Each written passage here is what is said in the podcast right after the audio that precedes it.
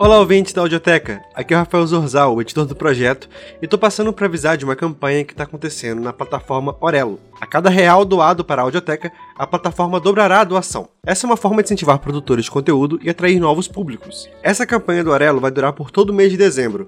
Então, se vocês tiverem interesse em nos apoiar, essa é uma ótima oportunidade para isso. A gente também vai entrar no período de férias, mas ano que vem a gente vai voltar com muitas novidades para vocês. Então, fiquem ligados e se inscrevam na Audioteca para aparecer episódios novos no seu feed. Muito obrigado a todos que nos acompanharam durante todo esse ano e nos vemos novamente ano que vem. Boas festas e fiquem com o texto de hoje.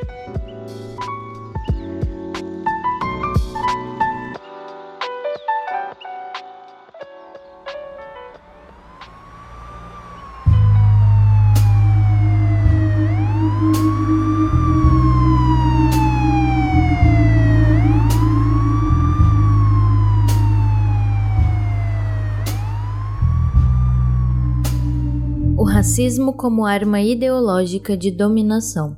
Clovis Moura, outubro de 1994. Ao longo da história, o racismo foi a justificação dos privilégios das elites e dos infortúnios das classes subalternas. Agora ele se renova como instrumento de dominação. Sobre o racismo, um dos temas mais polêmicos, instigantes e inesgotáveis do mundo moderno, concentram-se opiniões contraditórias que discutem em vários níveis as consequências de sua prática. A discussão sobre as diversas formas de sua atuação, significado e função vem sempre acompanhada de uma carga emocional, o que demonstra como a polêmica que se monta em torno de seu significado transcende em muitas questões acadêmicas para atingir um significado mais abrangente de ideologia de dominação. Somente admitindo-se o papel social, ideológico e político do racismo, poderemos compreender sua força permanente e seu significado polimórfico e ambivalente. Apenas desta forma poderemos compreender por que se trata de um conceito tão polêmico e, também, por que em determinados contextos políticos e momentos históricos o racismo adquire tanta vitalidade e se desenvolve com tanta agressividade.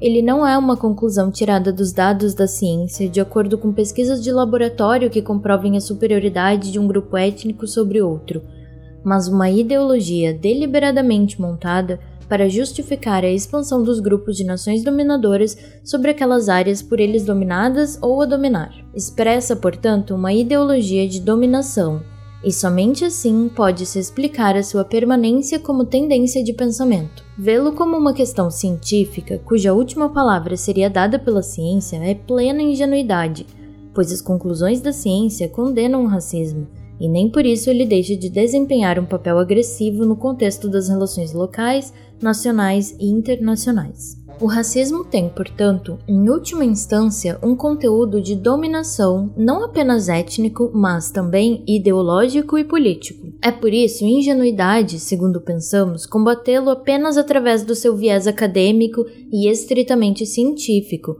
uma vez que ele transcende as conclusões da ciência e funciona como um mecanismo de sujeição e não de explicação antropológica. Pelo contrário, superpõe-se a essas conclusões com todo um arsenal ideológico justificatório de dominação. Lapouge, um dos teóricos, dizia: Estou convencido de que no próximo século milhões de homens se matarão por um ou dois graus do índice cefálico. Isto foi escrito em 1880. O que este teórico do racismo queria expressar eufemisticamente é que a humanidade travaria a maior guerra de sua história e que as diferenças raciais seriam um dos pretextos ideológicos de que os agressores lançariam mão para justificar a conquista de territórios colonizáveis. É uma constante o traço antropológico estar embutido na crista da ofensiva racista de dominação. Com isto, não queremos dizer que toda antropologia é racista. Pelo contrário, mas o que acontece é que a divulgação que se faz desta ciência, especialmente para a opinião pública leiga, é neste sentido. A expressão de Lapouge teve contestadores, mas o que se viu foi a florescência progressiva desta posição no final do século XIX e início do século XX, a ponto de fazer com que milhões de pessoas dela compartilhassem. O racismo é um multiplicador ideológico que se nutre das ambições políticas e expansionistas das nações dominadoras e serve-lhe como arma de combate e de justificativa para os crimes cometidos em nome do direito biológico, psicológico e cultural de raças eleitas. Há também o racismo interno em várias nações, especialmente nas que fizeram parte do sistema colonial através do qual suas classes dominantes mantêm o sistema de exploração das camadas trabalhadoras negras e mestiças. Com a montagem do antigo sistema colonial e a expansão das metrópoles colonizadoras, esse racismo se desenvolveu como arma justificadora da invasão e domínio das áreas consideradas bárbaras, inferiores, selvagens, que por isso mesmo seriam beneficiadas com a ocupação de seus territórios e a destruição de suas populações por nações civilizadas. O racismo larval que encontramos em todos os povos antes da aventura colonialista passa a revestir-se de uma roupagem científica e ser manipulado como se ciência fosse. No particular, podemos dizer que o racismo moderno nasceu com o capitalismo. Referimos-nos ao racismo como o entendemos modernamente, o qual procura justificar a dominação de um povo, nação ou classe sobre outra invocando argumentos científicos. O antropólogo estadunidense Ralph Linton em seu texto, O Estudo do Homem, afirma: Antes do aparecimento do capitalismo, as tentativas que foram feitas para justificar a dominação europeia sobre os indígenas eram fundadas em crenças sobrenaturais. Como os europeus eram cristãos, ao contrário dos povos submetidos, nada mais lógico e natural de que o Deus Todo-Poderoso dos cristãos recompensasse os seus adeptos. Os donos de escravos negros podiam inclusive justificar a escravidão em uma passagem do Velho Testamento, no qual se lê que os filhos de Cã foram condenados a ser lenhadores e aguadeiros. Obviamente, essas razões sobrenaturais logo começaram a perder seu valor e em seguida os brancos imaginaram outras justificativas mais de acordo com a natureza. A doutrina da seleção natural e da sobrevivência do mais apto foi um argumento que veio a calhar. A rapidez com que este conceito puramente biológico chegou a dominar em todos os campos e atividades do pensamento europeu nos dá a ideia da necessidade urgente que se precisava para justificar a dominação. Nessa teoria universalmente aceita, a dominação europeia encontrou a forma de justificar-se que estava procurando, já que os brancos haviam conseguido mais êxito que as outras raças, tinham de ser, per se, superiores a elas. O fato de que esta dominação tinha data muito recente foi justificado alegando-se que o europeu médio não tinha perspectiva mundial, assim como os outros argumentos que procuravam demonstrar que as raças restantes ocupavam na realidade uma posição inferior na escala da evolução física. É exatamente nesta confluência do capitalismo com as doutrinas biológicas da luta pela vida e a sobrevivência do mais apto que o racismo se apresenta como corrente científica. Surge então a ideia de raça como chave da história. Ela aparece exatamente na Inglaterra com Robert Knox em As Raças dos Homens de 1850 e na França com Arthur de Gobineau em Ensaios sobre a Desigualdade das Raças Humanas. Alan Davis em A Ideologia do Racismo fala: Do primeiro surgiu o mito do gênio racial saxão, mais tarde anglo-saxão e do último surgiu o mito do gênio racial ariano, mas ambos os mitos eram variantes do tema geral da superioridade branca europeia sobre os não brancos. Sua gênese foi política. Knox procurava provar que o homem saxão era democrata por natureza e por isto o futuro dominador da Terra. Gobineau, por outro lado, não gostava da democracia e procurou provar que o seu surgimento era um sinal certo de decadência e da morte iminente da civilização. Em ambos os casos, as raças não brancas eram relegadas a uma posição inferior como símbolos dos elementos primitivos e não criativos na natureza humana. Deduz-se, portanto, sem muito esforço, que o racismo pode ser considerado, da forma como entendemos atualmente, um dos galhos ideológicos do capitalismo. Não foi por acaso que ele nasceu na Inglaterra e na França e depois desenvolveu-se tão dinamicamente na Alemanha. O racismo é atualmente uma ideologia de dominação do imperialismo em escala planetária e de dominação de classes em cada país particular. Desta forma, explica-se o sistema colonial e o pilar de seu êxito. De um lado, exterminar as populações autóctones das áreas ocupadas e, de outro, justificar o tráfico negreiro com a África, um dos fatores mais importantes da acumulação capitalista nos países europeus. As populações autóctones não tinham direito aos territórios onde viviam por serem primitivas, e as africanas, que já sofriam a maldição bíblica de Cã, juntava-se agora seu atraso biológico, sua semelhança e proximidade com os mais primitivos espécimes da raça humana, quer dizer, eram antropóides que se desviaram de sua árvore genealógica. Com isto, o chamado processo civilizatório tinha o respaldo da ciência. A Afro-América, que compreendia no século XVIII o Caribe, Antilhas, Guianas e grande parte da América Espanhola continental, costa do Peru, partes do que são hoje a Venezuela e a Colômbia, já estavam inteiramente dominadas e a justificativa para sua dominação era a mesma: a incapacidade inata, biológica que os nativos tinham para se civilizarem. Toda essa população nativa, ou compulsoriamente trazida da África, fazia parte de uma massa sem história, sem máscara, sem cultura, sem moral e sem perspectiva civilizatória. Já no início do século XIX, os teóricos racistas substituíram as explicações um pouco vagas por explicações científicas, como já foi dito, enquanto as demais áreas da Ásia, África e Oceania eram ocupadas com o mesmo pretexto. Foi a época áurea da antropometria, quando Gobineau, Amon, Broca, Levy e Quatrefages desenvolviam pesquisas no sentido de saber se os habitantes das cidades eram superiores por questões biológicas aos camponeses pela sua capacidade craniana, se os nórdicos eram superiores aos alpinos ou, como queria Levy, se os mediterrâneos eram superiores a outras raças europeias. Tais conclusões eram baseadas em pesquisas históricas, na mensuração de crânios e esqueletos, na medição de índices cefálicos e na capacidade craniana de cada grupo pesquisado. Tudo isto, no entanto, representava em última instância as contradições e os conflitos das nações europeias em luta pela dominação continental.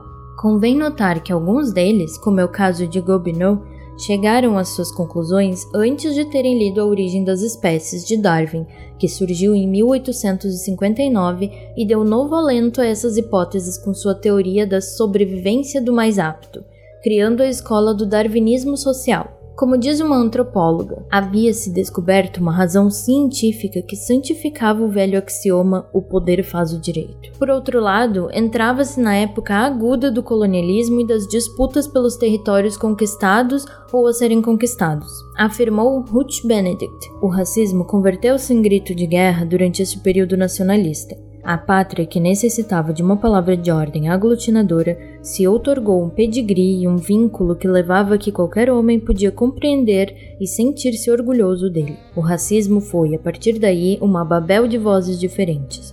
Os franceses, os alemães, os eslavos, os anglo-saxões, todos produziram literatos e políticos consagrados a demonstrar que, Desde o princípio da história europeia, os triunfos da civilização devem-se exclusivamente à sua raça. Como se vê, essa antropossociologia era reflexo e rescaldo de uma competição sociopolítica entre as nações da Europa. Era, por isso mesmo, uma ciência eurocêntrica. Com a instalação e o dinamismo do sistema colonial e seu desdobramento imperialista, ela se estende ao resto do mundo e aí procura ter uma visão mais abrangente e sistemática, unindo todas as diferenças étnicas europeias em um bloco compacto. O branco que passa a se contrapor ao restante das populações não civilizadas dependentes e racialmente diversas das matrizes daquele continente. Não se cogita mais nas diferenças entre o nórdico, o alpino, o mediterrâneo, que passam a ser, de modo genérico, componentes da raça branca. E esta raça tinha, por questões de superioridade biológica, o direito de tutelar os demais povos. A partilha da África, feita por Bismarck na Alemanha entre 15 de novembro de 1884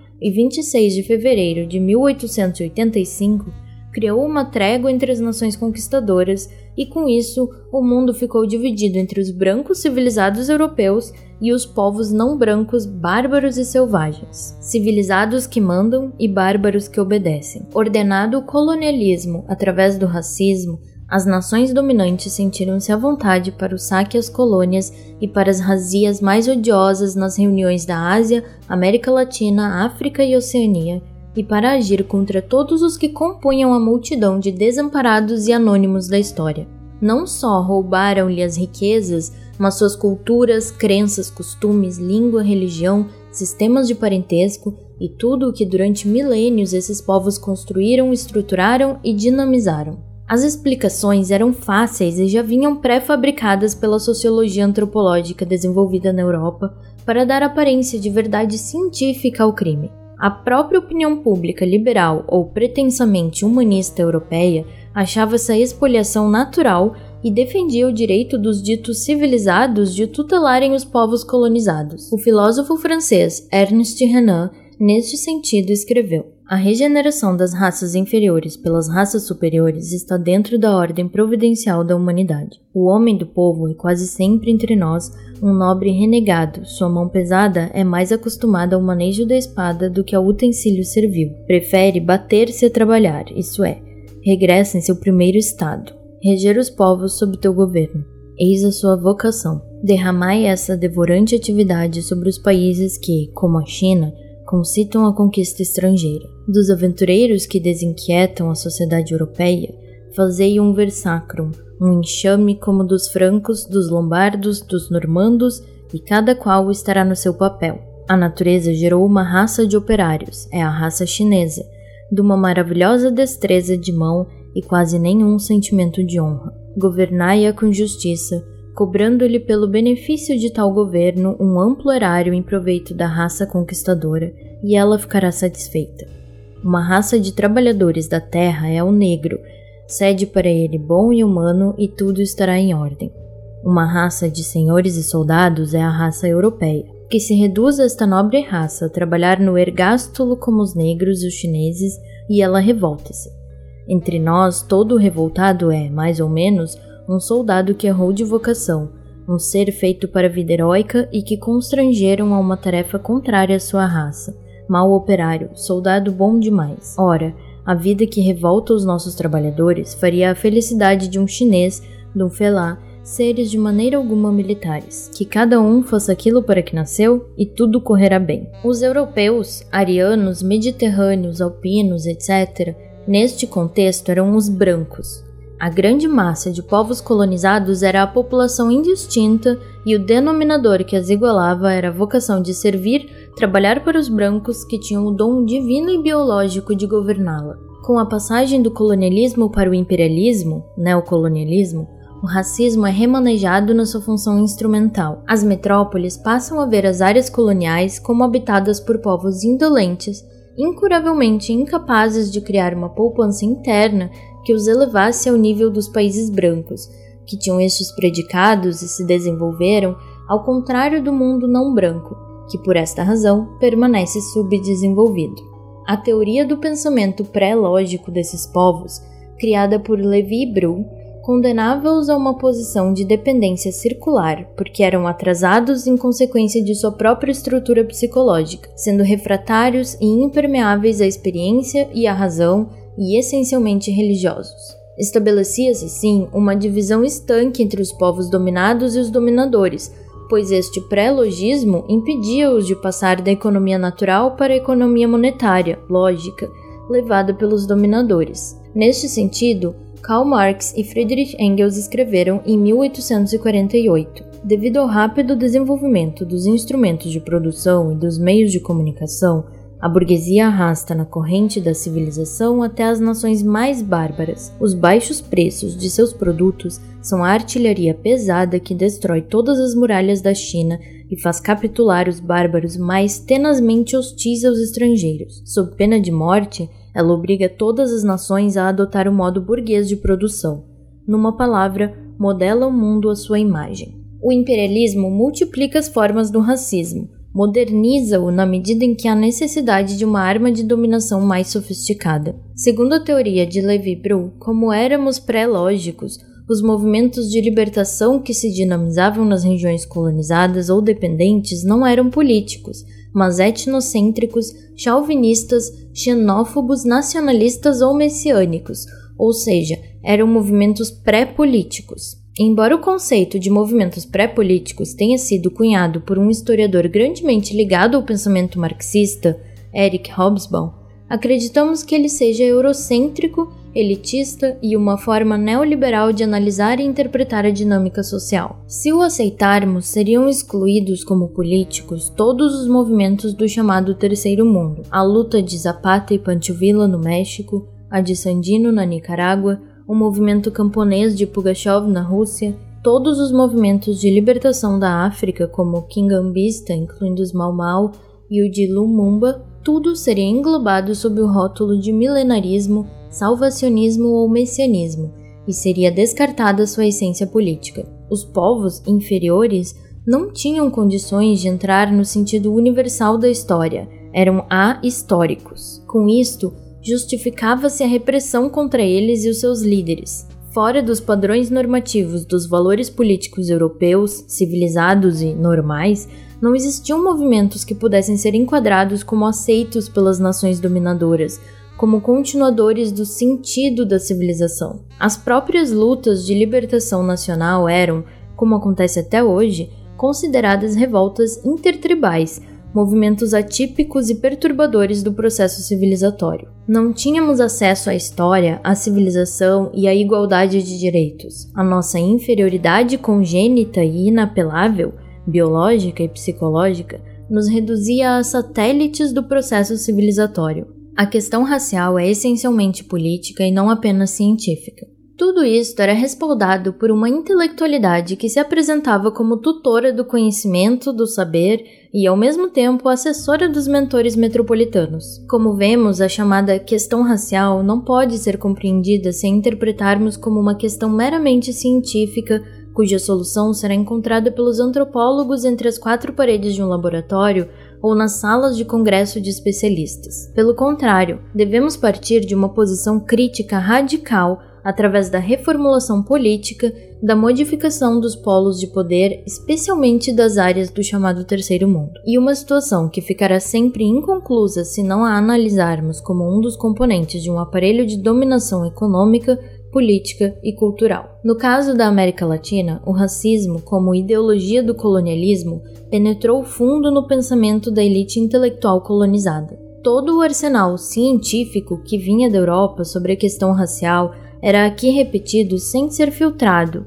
não porque fosse a última palavra da ciência, mas porque já vinha com o julgamento das metrópoles. No lado oposto, expressava-se uma visão democrática e não racista do problema. Esta corrente progressista era desacreditada pela inteligência colonizada. O cientista russo Chernyshevsky, por exemplo, escreveu que os escravistas eram pessoas da raça branca, os cativos eram negros, por isso, a defesa da escravidão nos tratados científicos tomou a forma da teoria da diferença radical entre as diferentes raças humanas. E Jean Finot, em seu livro O Preconceito Racial, declarou que as raças como categorias irredutíveis existem somente como ficções nos nossos cérebros. E mais, as diferenças culturais existem e foram assinaladas neste livro, porém somente são produtos transitórios como resultado de circunstâncias externas e desaparecerão do mesmo modo. No entanto, essas conclusões antirracistas eram consideradas heresias científicas.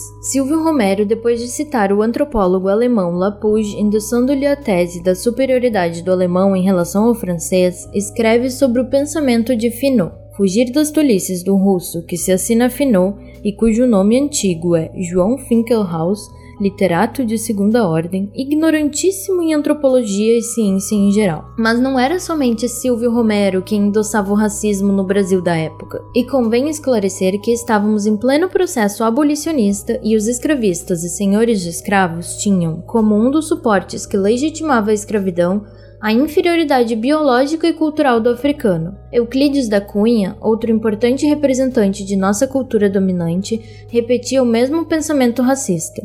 Sua posição em relação ao mestiço e ao negro não deixa dúvidas. Estuda o negro afirmando que a raça dominada, negra, teve aqui dirimidas pela situação social as facilidades de desenvolvimento. Organização potente afeita à humanidade extrema, sem as rebeldias do índio, o negro teve sobre os ombros toda a pressão da vida colonial. Para ele, o negro é a besta de carga, o filho das paisagens adustas e bárbaras. Palmares é grosseira odisseia e por isto a ação dos bandeirantes destruindo-o foi um benefício à nossa civilização. São vencidos e infelizes. O escravo negro é humilde, mesmo sendo quilomba, temeroso, aguilhoado à terra. São foragidos a raça é humilhada e sucumbida. Para ele, a desigualdade racial era um fato provado ante as conclusões do evolucionismo. O negro, como vemos, era o componente de uma raça inferior. O índio, por seu lado, não tinha a capacidade de se afeiçoar às mais simples concepções do mundo. E, quanto ao mestiço desses cruzamentos, no seu parênteses irritante, não há lugar para ele, é um desequilibrado de um desequilíbrio incurável, pois não há terapêutica para este embate de tendências antagonistas. A ideologia do colonialismo era e ainda é alimentada por toda uma literatura racista que nos vinha ou nos vem das metrópoles colonizadoras para nos interiorizar através da nossa própria autoanálise. O racismo brasileiro quer um país eugênico, Passada a fase da abolição, com sua conclusão negativa para a população negra, e concluído o golpe militar republicano, com a persistência das oligarquias agrárias, o racismo brasileiro procura novas roupagens científicas. Na Europa, o racismo entra em ascensão e transforma-se em força agressiva, agressividade que terá sua conclusão na vitória do nazismo na Alemanha. No Brasil, há uma recomposição ideológica do mesmo sentido. Essa tendência racista elitista de nossa intelectualidade tradicional se revigora. Na época da ascensão do nazismo e do fascismo, houve aqui no Brasil um trabalho ideológico racista feito pela nossa intelectualidade. Essa divulgação e essa prática concentraram-se na Liga da Higiene Mental, que congregou grandes nomes da ciência. Jurandir Freire Costa, autor do livro História da Psiquiatria no Brasil, afirmou que o programa dessa entidade tinha como objetivo a intolerância e o obscurantismo. Fundada em 1923 e dedicada à prevenção de doenças mentais, longe de estabelecer uma abordagem científica de doença mental, adotava e enfatizava posições nitidamente ideológicas, elaborando propostas no sentido da adoção apaixonada e integral do arianismo, da superioridade racial, justamente as que prevaleceram na Alemanha nazista. Seus membros mais conspícuos passaram a defender na área profissional e publicamente a esterilização e a segregação perpétua de todos os indivíduos considerados loucos ou desequilibrados, segundo os critérios de sua avaliação. Daí passaram a pregar o mesmo destino para as pessoas de raça inferior ainda segundo os padrões que adotavam e que definiam como tais os não brancos puros. Já se quis uma reforma eugênica dos salários, maiores para os brancos, menores para os negros. A pregação da Liga concentrou seus fogos particularmente na imigração. O Brasil deveria, nesse campo, adotar rigorosos critérios seletivos em que se inseria a condenação à entrada de negros e asiáticos em nosso país, rebotalho de raças inferiores, alegando que já nos bastavam os nordestinos, os híbridos e os planaltinos miscigenados com negros. Xavier de Oliveira, um dos membros da Liga, partidário do que entendia por eugenia, manifestava sua satisfação pela decadência incontestável e pela extinção não muito remota dos índios da Amazônia. A condenação ao fim próximo alcançava também os mestiços, cuja proibição de entrada no Brasil era recomendada pela Liga em 1928. Outra de suas reivindicações, a reforma eugênica dos salários, privilegiando os brancos. Reivindicava também concessão de benefícios econômicos e financeiros às famílias que procriassem indivíduos superiores. A mais audaciosa foi a criação de tribunais de eugenia, que decidiriam sobre a esterilização e confinamento de membros das raças inferiores. Em 1934, a revista Arquivos Brasileiros de Higiene Mental, editada pela Liga, publicava a lei alemã de esterilização dos doentes transmissores de taras, com entusiástica introdução ao seu texto. O mundo culto, dizia a publicação, tomava conhecimento da nova e grande lei alemã de esterilização dos degenerados. A citada lei, de 14 de julho de 1933, era assinada por Hitler, além de Frick e Goethe,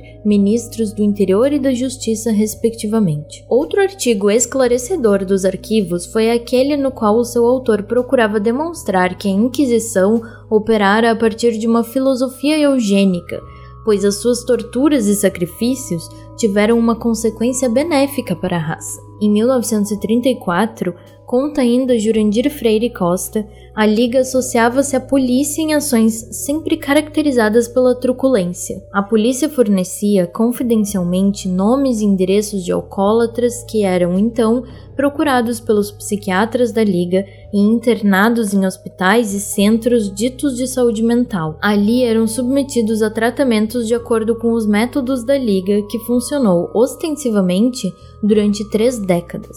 Nela pontificavam médicos de renome, particularmente psiquiatras. Representavam a ciência oficial, isso é, a ciência das classes dominantes, numa época em que o nazismo já se manifestava e apresentava a raça alemã como a raça eleita. Entre esses nomes famosos figuravam Renato Kelil, presidente da Sociedade de Eugenia em 1929, Alberto Farani, presidente da seção de estudos de cirurgia e sistema nervoso da Liga de Higiene Mental e chefe do serviço dos ambulatórios de prolaxia mental do Hospital Rivadavia Correia. Xavier de Oliveira, docente de clínica psiquiátrica da Faculdade Nacional de Medicina da Universidade do Rio de Janeiro e médico do Hospital Nacional de Psicopatas. A época da Liga de Higiene Mental, a década de 20 e a primeira metade da década de 30, surgiram e se ampliaram consideravelmente em nosso país, no campo quase virgem das ciências sociais, as teses de Oliveira Viana com uma obra toda ela de cunho racista, elitista e neocolonialista. Assim como aconteceu na época de Silvio Romero, a produção cultural dominante espelhava a alienação social e, consequentemente, cultural a qual estava submetida. A obra de Oliveira Viana, em particular, é um marco significativo de como a intelectualidade brasileira deixava-se vergar ideologicamente e refletir em sua produção uma rejeição à sua própria condição de ser humano e social. Esta atitude representava, e atualmente ainda representa, uma negação ou fuga de nosso ser étnico, cultural e político, expressa através de uma produção estimulada pelo neocolonialismo. Em outras palavras, o imperialismo tecnocrático. Da derrota do nazismo ao aparecimento da Guerra Fria. Derrotado o nazismo, o pensamento de direita e especialmente o racismo entraram em recesso e no âmbito das ciências biológicas e sociais houve toda uma rearticulação contra tais ideias. Foi o momento dos grandes pronunciamentos dos antropólogos e sociólogos que repuseram a questão racial em termos científicos. Em 1950, divulgou-se uma declaração redigida na Casa da Unesco por oito dos maiores nomes da antropologia e da sociologia mundiais, entre eles Juan Comas, do México, Levi Strauss, da França, Maurice Ginsberg, da Inglaterra, Montagu, relator dos Estados Unidos, e Elia Acosta Pinto, do Brasil.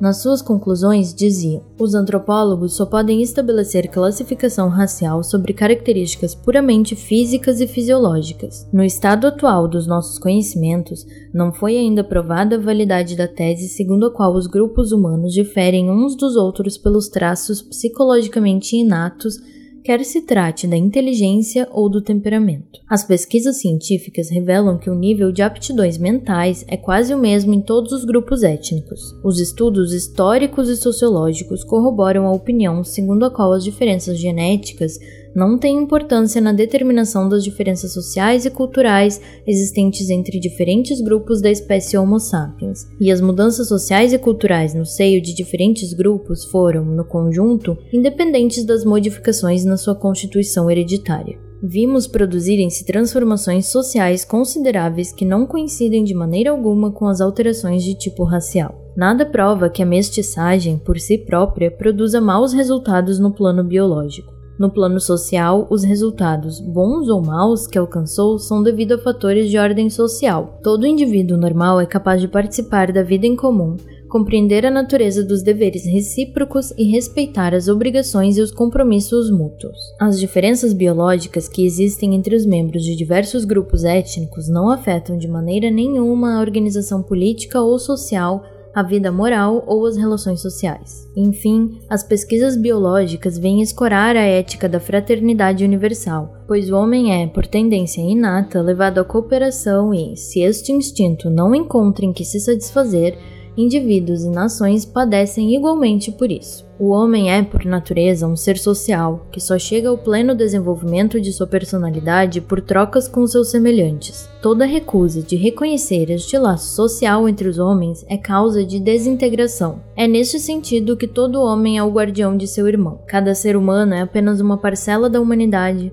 a qual está indissoluvelmente ligado. Depois deste documento, saiu a Declaração de 1951, assinada por um grupo de antropólogos e geneticistas que ampliava mais analiticamente o texto do primeiro com as mesmas conclusões. Outro documento da Unesco, e nos parece que o último, redigido em Moscou, é ainda mais enfático na condenação ao racismo. No Brasil, a reação não é diferente. Em 1935, surge o Manifesto dos Intelectuais contra o Preconceito Racial, em que se enfatiza o racismo como anticientífico. O movimento contra o processo racial visa apenas combater as influências estranhas a que nos querem arrastar para o turbilhão dos racismos truculentos, como também contribuir por todos os meios para o estudo dos problemas surgidos na própria formação étnica tendo sempre em mira promover maior harmonia e mais fraternal cordialidade entre os elementos que se vão caldeando na etnia brasileira. Assinam o documento, entre outros, Roquete Pinto, Maurício de Medeiros, Arthur Ramos, Gilberto Freire, Hermes Lima, Leônidas de Rezende e Joaquim Pimenta. Em seguida, podemos citar o Manifesto contra o Racismo da Sociedade Brasileira de Antropologia e Etnologia, que foi aprovado por aclamação no dia 3 de setembro de 1942. O documento terminava nos seguintes termos: Queremos oferecer a todo mundo civilizado a nossa magnífica filosofia no tratamento das raças como o maior protesto científico e humano e a maior arma espiritual contra as ameaças sombrias da concepção nazista da vida, este estado patológico de espírito que pretende envolver a humanidade numa espessa e irrespirável atmosfera de luto. Era a volta também no Brasil de uma ciência social que repudiava os postulados nazistas no julgamento das raças e sua função e papel no processo civilizatório. Já havia se realizado, nessa ocasião, dois congressos afro-brasileiros o primeiro em Recife, em 1934, por iniciativa de Gilberto Freire, e o segundo em Salvador, por iniciativa de Edson Carneiro, em 1937. Nos anais de ambos, podemos ver a preocupação de muitos congressistas em relação ao problema racial e o seu dilema no Brasil. Dos anais do primeiro, podemos destacar as comunicações de Mário de Andrade, Alfredo Brandão, Gilberto Freire, Ademar Vidal, Jovelino M. de Camargo Júnior, Mário Melo, Rui Coutinho, Rodrigues de Carvalho e outros. Nesses autores, nota-se a preocupação de descartar a inferiorização do negro via fatores biológicos, inatos, e ressaltar a escravidão como causa de nosso atraso. No segundo congresso, vemos a preocupação de Edson Carneiro, Arthur Ramos, Donald Pearson, Aidano de Couto Ferraz, Alfredo Brandão e Jorge Amado cada um a seu modo, procurando encaminhar o tema no mesmo sentido. No terceiro congresso, realizado em 1982, as intervenções de Décio Freitas, Raimundo de Souza Dantas, Clóvis Moura, Gilberto Freire e outros vão na direção de reabilitar o processo miscigenatório e destacar a participação social do negro em nossa história, posição contrária dos eugenistas da década de 30, que consideravam este fenômeno um fator de degenerescência da sociedade brasileira. A postura democrática em relação ao problema racial, que teve nos antropólogos e sociólogos da Unesco a expressão mais lúcida, começa, em determinado momento, a ser contestada. No plano político internacional, por outro lado, saía-se da política de colaboração dos quatro grandes vencedores da Segunda Guerra Mundial Inglaterra, França, União Soviética e Estados Unidos para o confronto da Guerra Fria. Assistia-se ao mesmo tempo os movimentos de libertação da África dentro do processo de descolonização que se dinamizava. Nesse contexto político, iniciam-se os ataques às conclusões dos cientistas da Unesco. O mais relevante sintoma deste protesto e o que mais repercussão alcançou foi o de Arthur Jensen, professor de psicologia educacional da Universidade de Berkeley. Ele combate as conclusões da Declaração da Unesco de 1951 e a de 1964 afirma textualmente: o fato de que diferentes grupos raciais nesse país tenham origens geográficas largamente diferenciadas e tenham tido histórias largamente diferentes, o que os submeteu a diferentes pressões seletivas econômicas e sociais, faz com que seja altamente provável que seus acervos genéticos difiram em algumas características comportamentais geneticamente condicionadas, inclusive inteligência ou capacidade de raciocínio abstrato. Quase todo o sistema anatômico, fisiológico e bioquímico investigado apresenta diferenças raciais. Por que seria o cérebro uma exceção? Já o professor de psicologia da Universidade de Londres e entusiasta de Jensen, H.J. Isaac, baseando-se em testes de QI de jovens negros americanos, conclui pela existência de diferenças que, dentro da estrutura social atual, julgamentos de valor, significam inferioridade. Este cruzamento de resultados de testes com resultados de pesquisas de geneticistas é uma forma deliberada de confundir os fatos e chegar-se a uma conclusão pré-estabelecida. Por outro lado, todos sabem que as técnicas de medir a inteligência pelo nível do QI são cada vez mais contestadas. A antropóloga Ruth Benedict antes dos professores citados, já punha em dúvida essas técnicas, especialmente quando aplicadas sem os diferenciais culturais e sociais. Cita o exemplo de uma comparação feita entre brancos do Mississippi, Kentucky e Arkansas com negros de Nova York, Illinois e Ohio. O QI dos brancos do Sul é inferior ao QI dos negros do Norte. Contra estes dados, H.J. Isaac concluiu um de seus livros dizendo: o reconhecimento da natureza biológica do homem e o reconhecimento da desigualdade geneticamente determinada, associados inevitavelmente ao seu desenvolvimento, é um começo absolutamente necessário a qualquer tentativa de utilizar os métodos da ciência e a razão num esforço destinado a nos salvar dos perigos efetivamente reais com que nos defrontamos.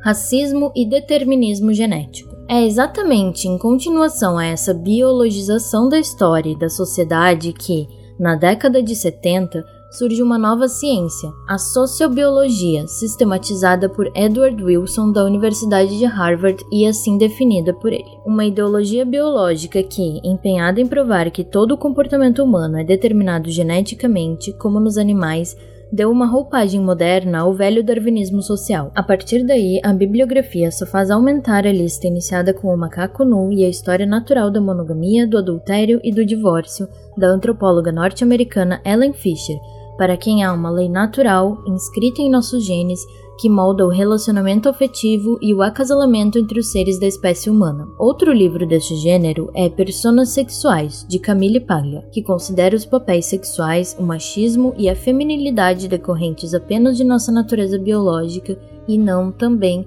das relações culturais e históricas estabelecidas entre homens e mulheres, relações condicionadas pelas peculiaridades das épocas e dos lugares onde ocorreram. Poderíamos citar mais de uma centena de obras da nova sociobiologia, mas o que se viu dá para perceber o renascimento do racismo via genética. O preocupante é que essas ideias não se exprimem apenas através de livros, mas de uma prática universitária na direção da dominação ideológica do conhecimento. Neste sentido, estava prevista, na Universidade de Maryland, a realização da conferência intitulada Fatores Genéticos no Crime descobertas, usos e implicações, cujo prospecto referia-se ao aparente fracasso do enfoque social para o crime e sugeria a realização de pesquisas genéticas para o desenvolvimento de métodos capazes de identificar e tratar quimicamente criminosos em potencial. A Academia Nacional de Ciência dos Estados Unidos, por sua vez, publicou em novembro de 1992 o relatório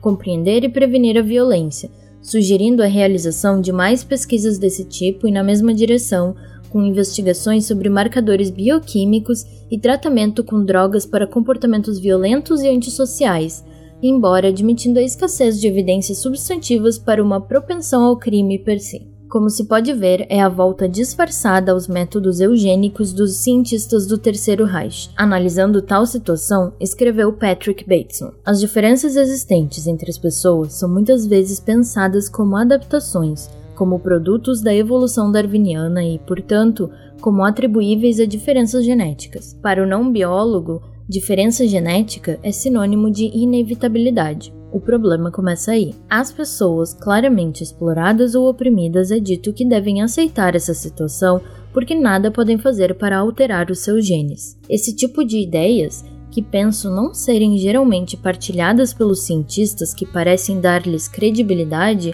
é agora parte de nossa vida política. Por esta razão, e talvez injustamente, o determinismo genético tornou-se o grande tema de muitas discussões públicas sobre sociobiologia. A ênfase no egoísmo e na luta pela existência na evolução biológica teve um efeito de continuação insidiosa na opinião pública. A competição foi encarada como um motor da atividade humana, a experiência nas universidades e nas artes é avaliada pelos mesmos parâmetros que supostamente resultam tão bem no campo do esporte ou na feira. Os indivíduos prosperam compelindo e vencendo. Esta visão da natureza humana, popular entre os políticos de direita, foi justificada pelo recurso à biologia e os próprios biólogos foram, por sua vez, algo influenciados pelo movimento de opinião pública. Nenhum de nós sabe tudo, e a nossa tendência para as generalizações tolas está sujeita à rápida correção por outros cuja experiência tenha sido diferente. Tal como as coisas estão, o apelo à biologia feito pela nova direita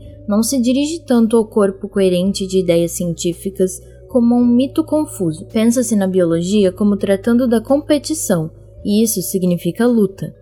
O conceito darwiniano da sobrevivência diferencial nutre-se da crença na importância do individualismo. Discutindo o lado ético da aplicação da sociobiologia ou da biologia em particular, escreveu Hilton Japiaçu. Aliás, nos dias de hoje, parece inegável o impacto social na biologia sobre a vida de cada um de nós. Ela não constitui apenas uma pesquisa sem freios da verdade, isenta de toda e qualquer crítica política ou moral. Já se foi o tempo em que se podia declarar como H.R. Oppenheimer, um dos responsáveis pela construção das primeiras bombas atômicas, que nosso trabalho mudou as condições da vida humana, mas a utilização feita dessas mudanças é uma questão dos governos, não dos cientistas. Ora, a palavra de ordem, a verdade pelo amor à verdade, torna-se hoje insustentável, porque a ciência não é mais e tampouco pode ser considerada um domínio da exclusiva competência dos cientistas. Os trabalhos dos microbiologistas, por exemplo,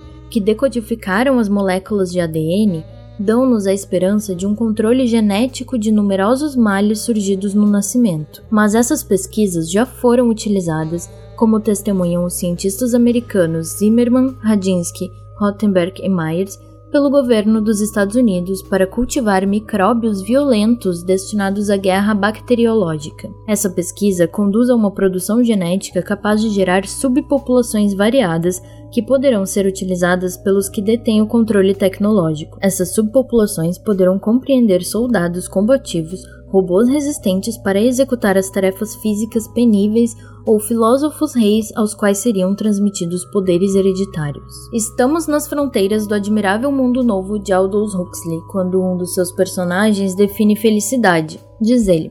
E esse, acrescentou sentenciosamente o diretor, é o segredo da felicidade e da virtude. Gostar daquilo que se tem de fazer. Este é o propósito de tudo fazer as pessoas amarem o destino social do qual não podem escapar. Estaríamos plenamente na era do determinismo genético. O mundo apresentado por Huxley pode ser o objetivo desses cientistas, mas a biologia genética, via engenharia genética, tem objetivos ainda mais seletivos e ideologicamente racistas. Sobre a visão de radicalismo epistemológico dessa postura científica, escreveu Hilton Japiaçu.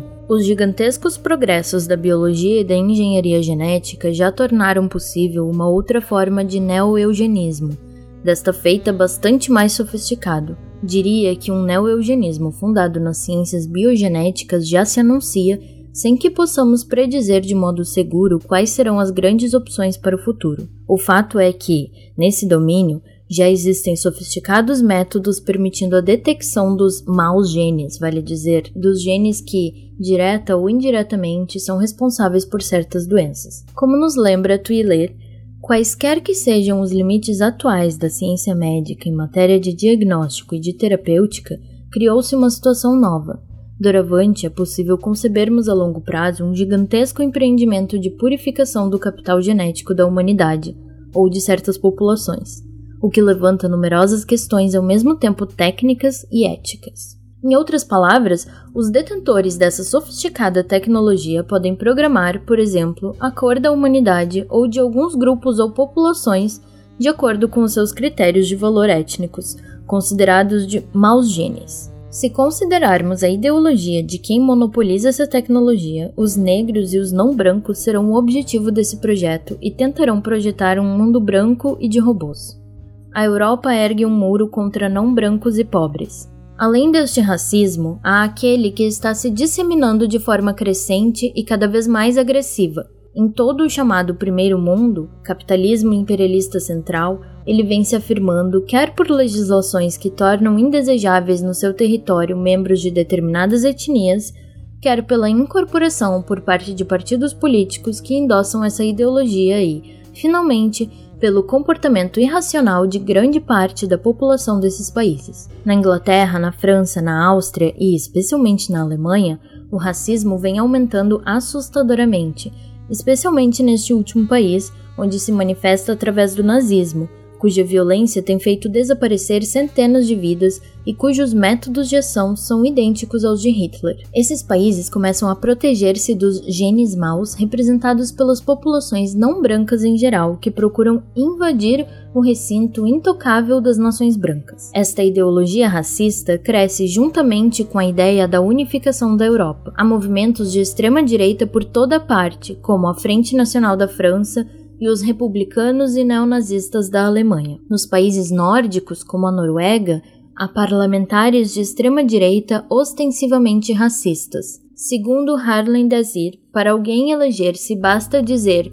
chega de árabes, jamaicanos e turcos. Na França, segundo ele, parte da população não aceita a fusão e a formação de uma nação plurinacional e sem barreiras. Esta resistência é sentida principalmente nas regiões fronteiriças onde o discurso de Jean-Marie Le Pen, líder da Frente Nacional, tem forte penetração. Na Alemanha e na Suécia estão virando moda videogames distribuídos pela extrema-direita britânica com os sugestivos nomes Jogar em Reblinka ou quando o gás estiver terminado, o trabalho você terá ganho. O jogador consegue pontos matando judeus, turcos, homossexuais e ecologistas ao som de Deutschland über alles, Alemanha acima de tudo, estrofe glorificada por Hitler e depois da guerra suprimida do hino nacional alemão. Os ataques racistas se multiplicam e a ultradireita ganha terreno. Os governos da comunidade europeia mantêm leis discriminatórias contra os imigrantes dos países não europeus apesar de lá se encontrarem há mais de 15 anos. Não é de estranhar que os jovens transformem o videogame em propaganda racista, pois não é apenas na Alemanha e na Suécia que a juventude assim se diverte. Na Áustria, o fato se repete.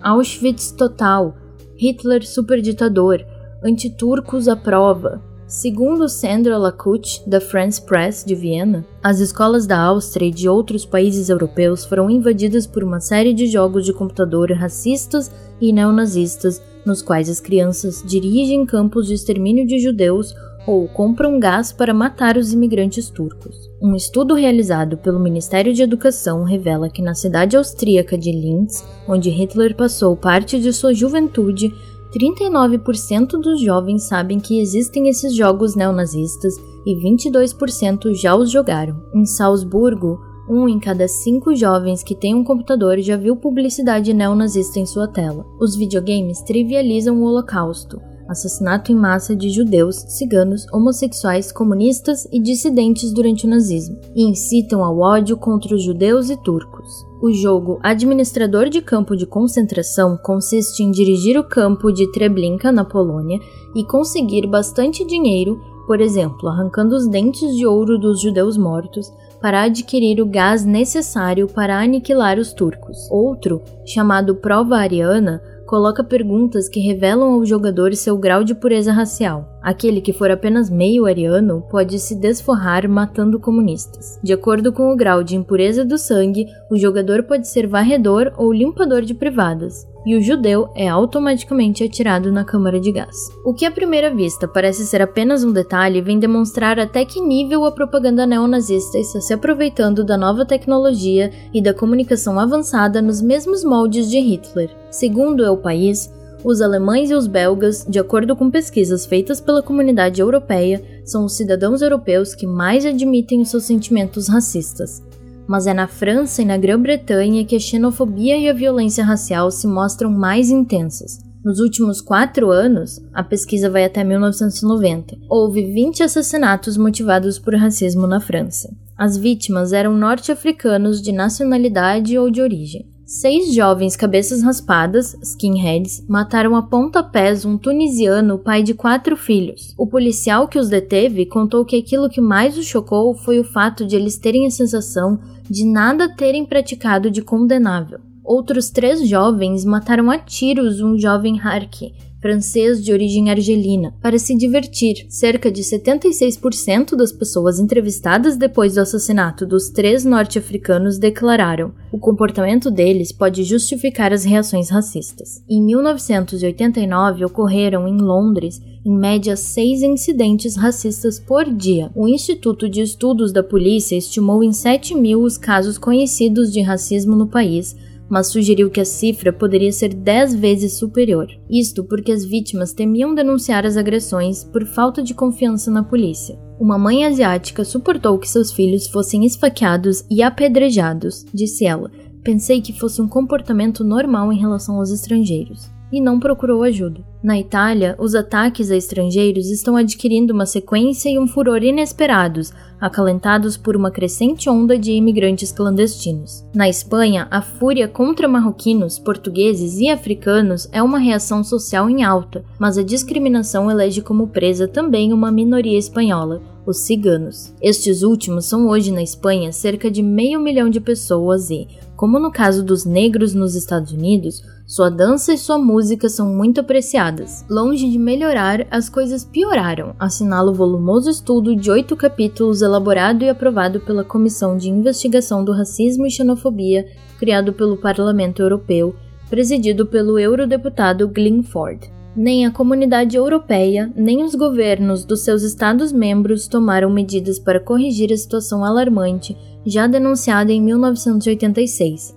O mito da Europa como terra de asilo caiu por terra. A Alemanha é o país onde os sentimentos racistas são mais claramente expressos. Em 1989, e daí para cá esse sentimento aumentou, cerca de 75% dos alemães ocidentais achavam que havia estrangeiros demais no país, e 93% eram favoráveis a reduzir o número de trabalhadores imigrantes. Cerca de 60% da população da ex-Alemanha Ocidental admitem ter sentimentos antissemitas.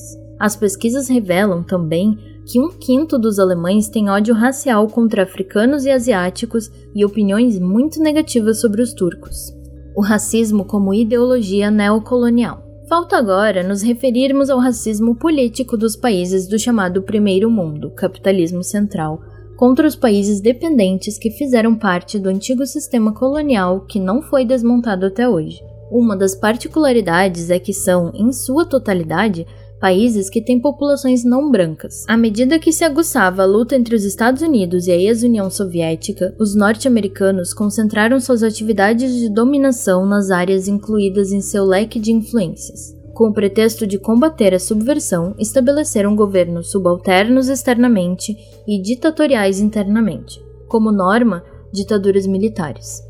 Com isso, consolidaram sua dominação neocolonial, mas por uma série de circunstâncias na América Latina, Ásia, Oriente Médio e África, houve movimentos que conseguiram se afastar de sua órbita. Por coincidência, movimentos de países que haviam participado da aventura colonial como dominados. Em outras palavras, surgiram principalmente em territórios onde houve o tráfico negreiro, a escravidão ou outras formas de trabalho compulsório típicas do sistema colonial. Grande parte de suas populações, ou melhor, de sua composição demográfica é esmagadoramente não branca. Com a crise estrutural do sistema capitalista, na fase de imperialismo tecnocrático, houve a necessidade de uma reciclagem no processo e nas táticas de dominação. De um lado, para consolidar seu domínio econômico e, de outro, como manifestação de racismo. A primeira manifestação mais aguda deste comportamento foi a operação que os Estados Unidos organizaram contra a Líbia em 1981 foi preparada uma operação de terrorismo para assassinar seu líder. Depois de várias operações de agressão militar, nas quais foram abatidos dois aviões líbios em território líbio, constatou-se que um dos filhos de Gaddafi havia sido assassinado. Isto, porém, não sensibilizou a opinião pública mundial. A mídia criou para consumo internacional a imagem de que Gaddafi era o líder do terrorismo internacional, o que os fatos desmentiram. Depois veio a invasão da ilha de Granada. A pretexto de obedecer aos apelos de uma entidade fantasma, os norte-americanos ocuparam a ilha, assassinaram seu presidente e centenas de seus habitantes a opinião internacional não se mobilizou nem denunciou o crime, possivelmente por se tratar de um país de negros. Registramos também a invasão do Panamá com o pretexto de combater o narcotráfico. Em 1989, a 82ª Divisão Aerotransportadora dos Estados Unidos invadiu seu território, prendeu o presidente Noriega, sequestrou-o e levou para ser condenado pelos tribunais norte-americanos. A intervenção norte-americana destruiu a economia do país, tentou extinguir o exército e colocou um de seus representantes como chefe de Estado, mas a opinião pública não se emocionou. Pelo contrário, toda a imprensa mundial teceu elogios ao ato. O Panamá é também um país de negros, mestiços e índios. Por fim, os casos mais recentes: a Guerra do Golfo contra o Iraque, a invasão da Somália, a tentativa que persiste de ocupar o Haiti e os massacres de Ruanda passaram como acontecimentos sem relevância. As razões apresentadas são de ação humanitária, restauração da democracia, combate ao narcotráfico, pois não cola mais o perigo comunista. É uma reciclagem hipócrita do antigo sistema colonial que se reestrutura no neocolonialismo tecnocrático racista. Para justificá-lo, utilizam-se não só da sociobiologia, da engenharia genética e das hipóteses que procuram demonstrar a existência de raças inferiores, mas também de canhões, aviões e tanques de guerra. Estamos às vésperas do terceiro milênio Vamos entrar numa época em que as ordenações sociais serão radicalmente reformuladas. Nesse processo, as atuais nações atrasadas, dependentes e espoliadas vindas do antigo sistema colonial assumirão um papel novo, resgatando o passado de dominação, e o realinhamento social também será étnico, pois as raças não brancas habitam por herança desse sistema as regiões espoliadas. Este é o desafio do milênio que se avizinha e que não será outro senão a realidade do socialismo em dimensão planetária.